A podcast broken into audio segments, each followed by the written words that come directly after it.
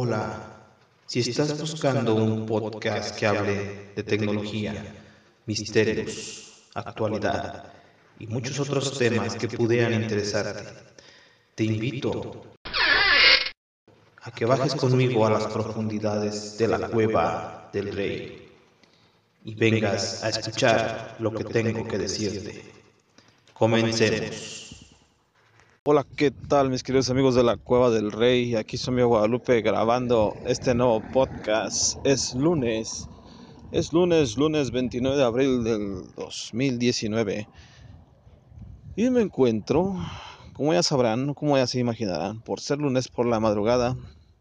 Primero que nada, diciéndoles que estoy grabando con el Xiaomi Redmi Note 3 y la aplicación de Wattpad Studio con el que la última vez grabé el último podcast que hice, que creo que no sé si han pasado más de una semana o dos semanas que la última vez que grabé. Y ya han pasado muchísimas cosas, claro está, aunque admito que no voy a acordarme de todas, porque en la cabeza no me da para tanta acordarme de tantas cosas. Pero actualmente les quiero contar que hice la prueba de comprar en Mercado Libre pero antes de ahondar en esto, les quiero confesar, les quiero contar una anécdota. Mercado Libre ya tiene muchos años que está aquí en México funcionando, entre comillas. Mucho antes que Amazon entrara tan fuerte y tuviera sus entregas tan, tan bien programadas, tan bien llegadas. Bueno, Mercado Libre existe desde hace mucho tiempo, igual que otras muchas operadoras de ventas por internet que la mayoría ya desaparecieron, pero que sin embargo siguen siendo como Mercado Libre o eran como Mercado Libre en su momento.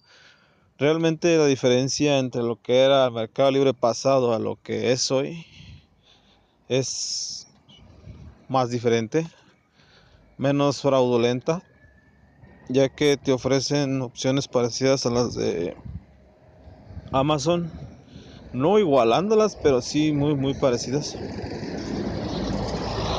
Bueno, a lo que voy. Resulta que hace mucho tiempo yo ya había hecho varias compras y perdido bastante dinero mediante este tipo de ventas por internet. Era cuestión de que los envíos no se hacían, los productos no llegaban. Era todo un show. ¿Y a quién reclamarle? Pues a nadie. ¿Por qué? Porque no había quien te contestara, eran esas llamadas, te dejaban esperando en la línea hasta que te hartabas o simplemente te colgaban el teléfono. Perdías tu dinero, no había quien reclamarle, tal vez por ignorancia, tal vez por... sobre todo por eso, por ignorancia. Yo no recuperé ni un centavo. Así que pues ahora sé que hubiera podido hacer más cosas, hubiera podido hacer mi reclamación de muchas otras maneras que hoy ya sé. Desgraciadamente perdí bastante dinero y actualmente le di la oportunidad. Compré unos audífonos muy parecidos a los AirPods. Parecidos digo porque no son iguales en nada, más que en la forma. Pero en calidad, la verdad no sé, no podría compararlos. ¿Por qué? Porque nunca he tenido unos AirPods y no pienso tenerlos pronto ya que el costo de estos AirPods es bastante. Yo creo que anda rondando los 3.500 a 4.000 pesos. Y a pesar, a pesar de que están muy muy recomendados por todas aquellas personas que se han podido dar el lujo de comprárselos, probarlos y tenerlos, no los pudiera yo comparar, puesto que sé que se parecen, más no, no tengo con qué compararlos. Como les digo, yo no tengo unos AirPods, pero se parecen bastante. Ahora, ¿a qué voy? Estos me costaron a mí 167 pesos. obvio muchísimas veces más barato. 20 veces podría ser. Bueno, así lo dejamos. Unas 20 veces más barato. Pero claro, al ser un producto chino, tal vez si quieres decirlo como una copia, pues tiene sus deficiencias. Una de ellas y la principal es que la batería, su autonomía, no es de más de una hora o una hora 20 minutos cuando ya se descargaron completamente. Vienen con una cajita muy parecida también que sirve como centro de carga también para recargarlas por lo menos unas cuatro veces. La carga es muy rápida, eso sí, pero al igual que la carga rápida, también la descarga es bastante rápida. Les digo, una hora 20 minutos de autonomía no es gran cosa, a excepción de que hagas viajes muy cortos.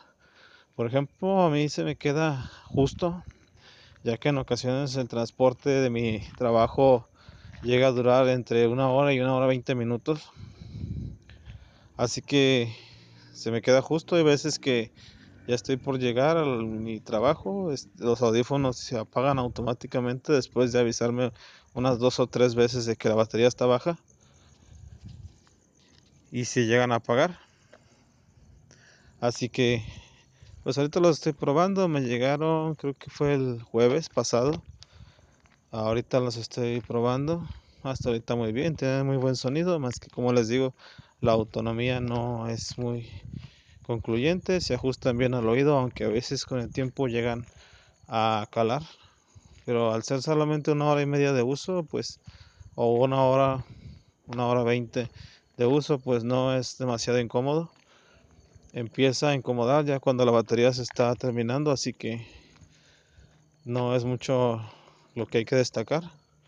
El terminado está bonito, las cosas como son, el material pues no es de gran calidad, ya por el precio lo dice todo.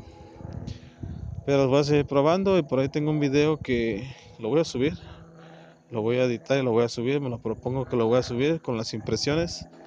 Y pues sin más por el momento, hasta aquí lo voy a dejar mis queridos amigos. Nos escuchamos pronto en un episodio más de la cueva del rey. Hasta pronto.